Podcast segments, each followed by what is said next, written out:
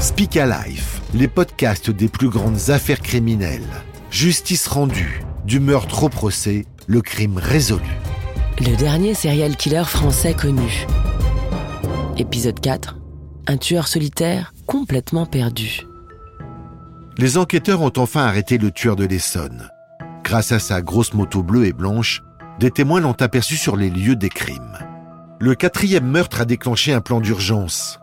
Claude Guéant, ministre de l'Intérieur, a confirmé la thèse d'un tueur en série. Mille policiers sont alors détachés sur l'affaire, à la recherche de la grosse cylindrée japonaise. C'est ainsi que l'étau se resserre sur un homme mystérieux, Yoni Palmier. 33 ans sans emploi, sans domicile et une vie sociale très réduite, le profil du tueur solitaire. Dès son arrestation, il indique où sont cachés motos et armes des crimes. Plus de doute, c'est bien l'assassin une enquête de personnalité commence. Depuis sa prison, Michel Courtois, le premier suspect, clame toujours son innocence. Contre toute attente, il ne va pas être libéré tout de suite. Ils le mettent en prison, mais seulement moi, ils me, toujours, ils me laissent toujours en prison. Donc personne ne comprend plus rien là. Personne ne comprend plus rien. Logiquement, dans un contexte normal, avec des acteurs judiciaires normaux, cela aurait dû conduire à la remise en liberté immédiate de mon client. Malheureusement, ça n'a pas été le cas. Et toutes les demandes de mise en liberté que j'ai déposées dans l'intérêt de M. Courtois étaient systématiquement refusées. La machine est prise en défaut puisque puisqu'elle croyait avoir euh, neutralisé le coupable et qu'il y en a un autre. Donc ça devient mystérieux. On rentre dans une, dans une autre dimension, quasiment dans un, dans un roman policier. Un dernier doute. D'où vient la poudre retrouvée sur les vêtements de Michel Courtois? Les analyses révéleront plus tard qu'il s'agit en fait d'un simple résidu de soudure. Pourtant, l'ouvrier en bâtiment va encore devoir batailler deux mois pour que son innocence soit reconnue et que la justice le libère. À 19h30, ils ont reçu le fax de libération. À 20h30, j'étais dehors. Personne pour m'accueillir. J'ai fait Fleury jusqu'à la station de métro à pied. Tout en sachant qu'il est innocent, des faits très graves qu'on lui reproche, on continue à lui manquer de respect en le faisant sortir comme ça. 11 juin 2012, enfin la justice reconnaît son erreur. Michel Courtois est libéré. Pour lui, c'est la fin d'un calvaire qui aura duré huit mois. Mais pour les magistrats, l'affaire du tueur de l'Essonne est loin d'être terminée. Il y a tout juste quelques semaines, l'assassin Yoni Palmier comparaissait à nouveau ici, à la Cour d'appel de Paris, et vous allez voir que durant son procès, c'est un tueur au profil terrifiant qui apparaît au grand jour. Alors qui est cet homme que la presse surnomme le tueur de l'Essonne? Pourquoi une telle folie meurtrière? Le jour du procès, les avocats et les familles des quatre victimes attendent des réponses. Quels ont été les derniers instants de leurs proches? Mes clients, ils veulent savoir ce qui s'est passé, comment ça s'est passé, qui, euh, est-ce qu'elle a souffert, pas souffert, est-ce qu'elle s'en est rendue compte, est-ce qu'elle s'en est pas rendue compte? C'est important. Est-ce qu'il lui en voulait spécialement pour quelque chose? À la barre, les experts et les proches du tueur de l'Essonne se succèdent. Sa vie est passée au crible. Un objectif, tenter de percer le mystère d'une telle barbarie.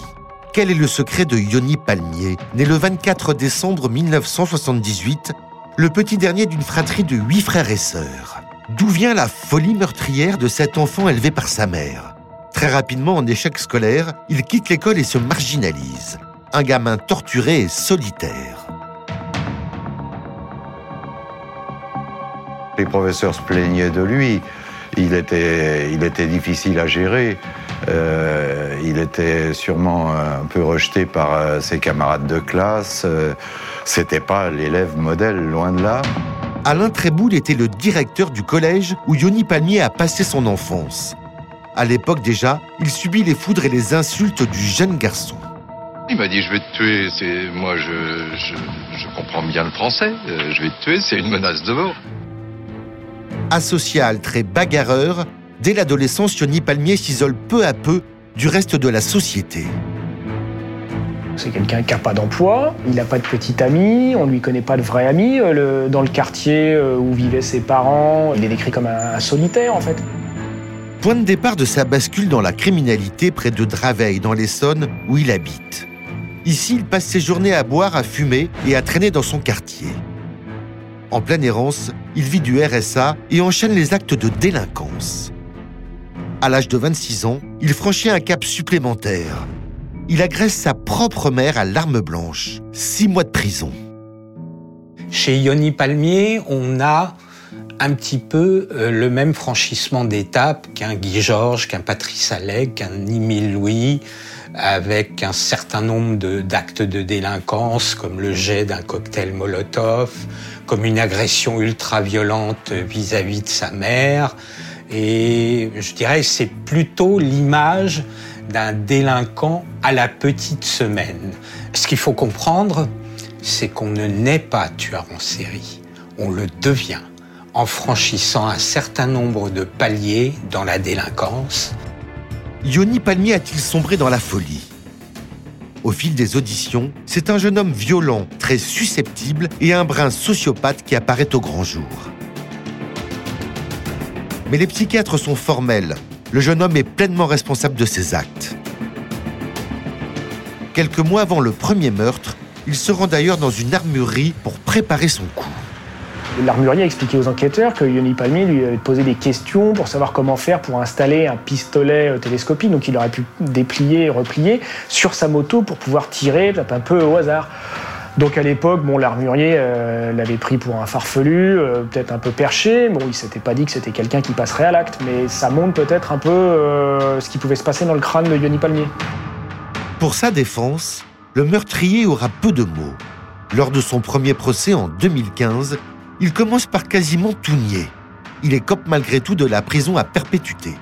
Puis en mars dernier, en appel, il passe enfin aux aveux. Alors Yoni Palmier explique avoir été euh, victime de nombreuses agressions, notamment sur l'année 2011. Il aurait été agressé donc en janvier 2011 euh, où il a porté plainte pour ces faits et il explique que ce cumul d'agressions a généré chez lui une certaine rage. C'est vrai qu'on dit que Yoni Palmier n'est pas fou, hein. les experts l'expliquent, qu'il n'a pas de problème euh, psychiatrique particulier. Euh, et en même temps, ce sont des actes qui sont fous. Euh, même sa façon d'expliquer, lui-même le dit, hein, je ne comprends pas comment je suis allé aussi loin, comment j'ai pu recommencer autant. Mais face aux familles, il se rétracte à nouveau. Des explications floues, pas de remords. Les proches des victimes devront se contenter de mettre un visage sur l'horreur. Tout le monde va rester sur sa faim parce qu'il donne aucune explication sur pourquoi il faisait ça. Euh, donc, en fait, ça va être un peu un procès pour rien, si je puis dire.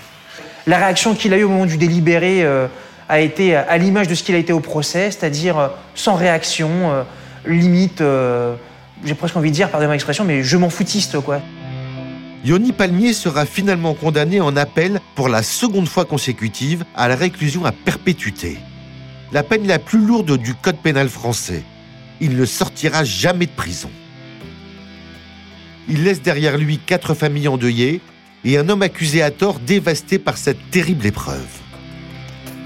Il a fait mal aux familles, mais il m'a fait mal, très mal à moi. Parce que je suis quand même esquinté au fond de moi-même et traumatisé à vie.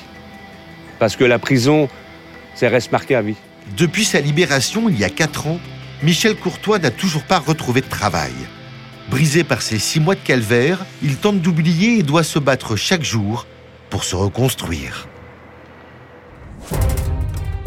Merci de nous avoir suivis. Si vous voulez découvrir d'autres enquêtes criminelles incroyables, retrouvez les épisodes Justice rendue de Speak Life sur vos plateformes d'écoute préférées.